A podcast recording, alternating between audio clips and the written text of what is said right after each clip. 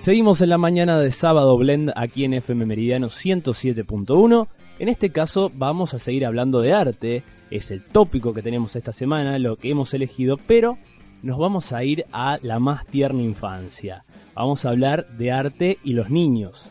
Y en Funes, muy cerquita de Rosario, está la Escuelita de Arte y Comunicación. Es un proyecto de un grupo de docentes y profesionales del arte y las ciencias de la comunicación que dictan talleres que van desde las artes plásticas a la comunicación y el periodismo. Ahora justamente vamos a hablar con Valeria Millar, que es una de las responsables de esta iniciativa. Buenos días, Vale, ¿cómo andás? Hola, ¿qué tal? ¿Cómo estás, Manuel? Muy, pero muy bien, y con la inquietud de hablar de arte. En este caso vamos a hablar de arte, sobre todo por tus inquietudes y además la de los más chiquitos. Sí, los, los niños que son todos artistas. Al principio somos todos artistas, después, bueno, la sociedad eh, probablemente nos convierte en otra cosa, pero es muy fácil eh, ser niño y artista, todo junto. Bueno, contame de qué se trata este proyecto y después sí vamos a meternos en cosas más puntuales. ¿Cómo surge la idea de la Escuelita de Arte y Comunicación? es una pregunta difícil. Podría no hacerlo, pero pero es difícil ponerle un punto de, partida. En realidad creo creo que la partida fue una vez. Eh, tengo una amiga que vive en Funes, eh, a cuyas hijas adoro, eh, Andrea, y resulta que bueno ellas estaban estaban solas una tarde y habíamos planificado ir con Clara, otra amiga mía, y hacer un teatro de títeres con las enanas. Entonces llegamos un día como a las 6 de la tarde con un montón de cartones y planchas de, colores y témperas y pinceles y nos pusimos a hacer un super teatro de títeres con trencito, con telón, con todo lo que lo que implica un teatro de títeres. Eh, y fue una de las experiencias más gratificantes del mundo. Entonces, eh, nos pareció que, podía estar bueno seguir por ahí. Y por ahí era por el lado del arte y por el lado de los niños. Y bueno, repetimos y pintamos al aire libre, pintamos en el piso, hacíamos una especie de sesiones muy largas a la tarde con mucha témpera, con mucho acrílico, con mucha pintura para telas y remeras y cosas. Y, y bueno, y se fue de alguna forma gestando un proyecto un poco más grande, donde no fueran solo las hijas de Andrea, Laura y Elena, sino donde también eh, estuvieran otros niños. Eh, y eso pasó, y entonces de pronto nos vimos alquilando una casa eh, y mudándonos a Funes y, para poner la escuelita. Así que fue más o menos así. Bueno, y contame cuántas modalidades tiene esta escuelita, además de lo que estás contando de pintura. bueno, en la escuelita fue, se fue modificando, empezamos el año pasado y tenemos tuvimos algunos talleres distintos eh, este año. Actualmente tenemos eh, expresión plástica, que es para nenes de, desde los dos años, de dos a cinco años. Em, tenemos escultura, dibujo y pintura, cómics, fotografía y cine. Wow. y después, eh, para la segunda etapa del año, tenemos pensadas algunas otras propuestas como Huerta, un taller de cuentos para chiquitos también, eh, y algunos talleres para adultos que, tenemos ganas de lanzar siempre y siempre estamos a un pasito de arrancar con los grandes y nada, nos seguimos quedando con los más chiquitos. Bueno, y contame por qué esta experiencia de elegir los más chicos, porque tal vez eh, realizar un taller que sea abarcativo, que sea de gente, para gente grande o adolescentes o mediana edad, y se llega a los más chicos. ¿Qué es lo que te gratifica o qué es lo que te gusta que veas que hacen los niños con el arte? Que tal vez los adultos también lo hacen, pero en ellos tienen un valor agregado. En realidad, eh, creo que es la espontaneidad, digamos, eh, y la falta de la falta de estructuras que quizás hacen que, que en adultos haya mucho para derribar y para romper, para para llegar a, a un momento en el que el arte, o sea, sea una experiencia, porque ese es un punto fundamental. Yo pienso que, o sea, no trabajamos tanto en la obra artística, o sea, lo que se logre, el producto, el resultado, sino más bien en el proceso artístico, en el arte como una experiencia, que quizás no importa si deja algo tangible, que, podamos decir, uy, mira qué lindo o qué feo o qué molesto o qué, no sé, qué puede llegar a generar una obra esto que hice. Eh, si no, es lo más vivencial, no sé si me explico. Sí, que se puedan disfrutar aquellos pasos que se van haciendo a través de cada esta tareas que van tomando los niños. Exacto, y bueno, y el arte, digamos, busca de alguna forma, si tiene alguna función social, es la de, es la de expresar, es la de permitir que haya una comunicación un poco más, eh, una comunicación distinta entre, entre las personas, y en este caso, con los chicos yo creo que se pueden generar eh, aprendizajes súper fuertes respecto de quiénes somos y cómo nos relacionamos con los otros a partir del arte y creo que por eso sigo eligiendo a los niños, porque es no puedes caretear con los chicos.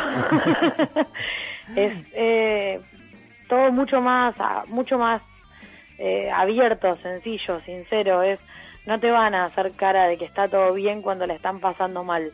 Entonces es muy fácil estar con chicos. Eh, y quieren otras cosas y buscan otras cosas y también te hace ponerte en otro lugar. Todo el tiempo es eh, ponerte vos en el, en el medio a ver qué tenés que modificar y qué tenés que aprender vos para que ellos puedan aprender a través tuyo. Porque no es necesariamente que uno enseña algo, sino que ellos lo están aprendiendo a partir de lo que vos sabés. Claro. Y ahora yo te pregunto, porque vos estás hablando mucho de los niños en referencia a los grandes. y vos ya sos una adulta.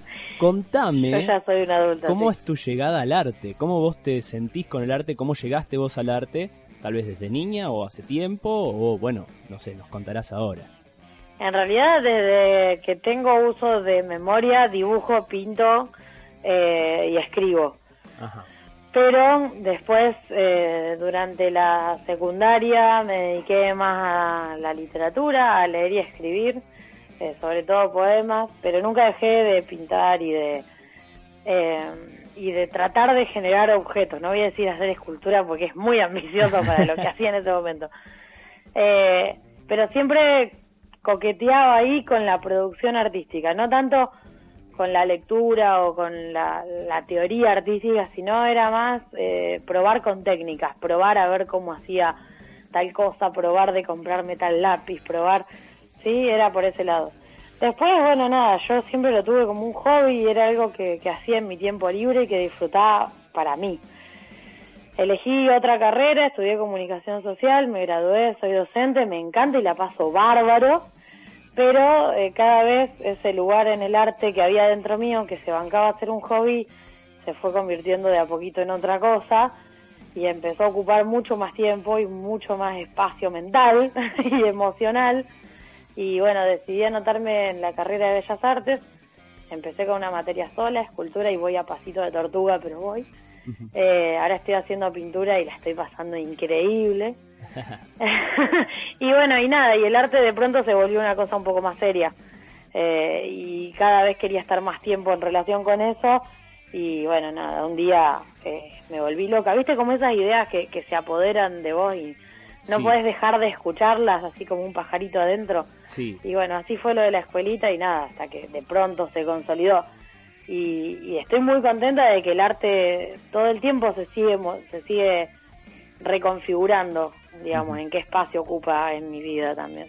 Bueno, y ahora contame cuál es la experiencia que vos vivís, porque vos hablabas antes de los niños que lo más interesante es la experiencia. Para vos es la experiencia, es el resultado final, es la idea y después poder plasmarla, no, nunca me, nunca siento que hay una idea antes de que yo agarre un lápiz o un pincel. Muy, muy pocas veces me pasa.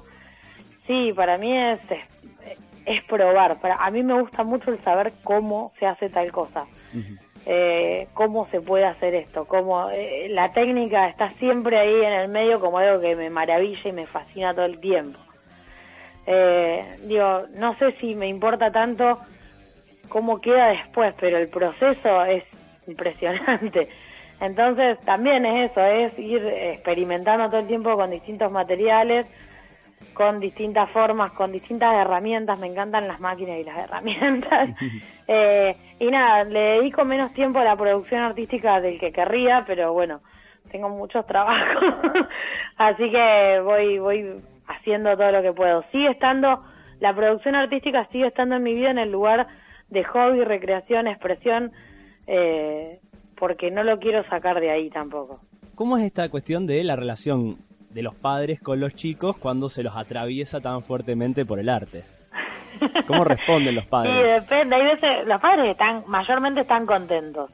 De todas maneras, eh, los devuelvo en muy malas condiciones. Los devuelvo a los niños llenos de acrílico. Eh, digo, al principio, cuando empiezan a venir, yo les digo que no hace falta que los traigan, que por favor los traigan con ropa vieja. Claro. Eh, porque yo no me puedo hacer cargo ni de mi vestuario, mucho menos del de ellos.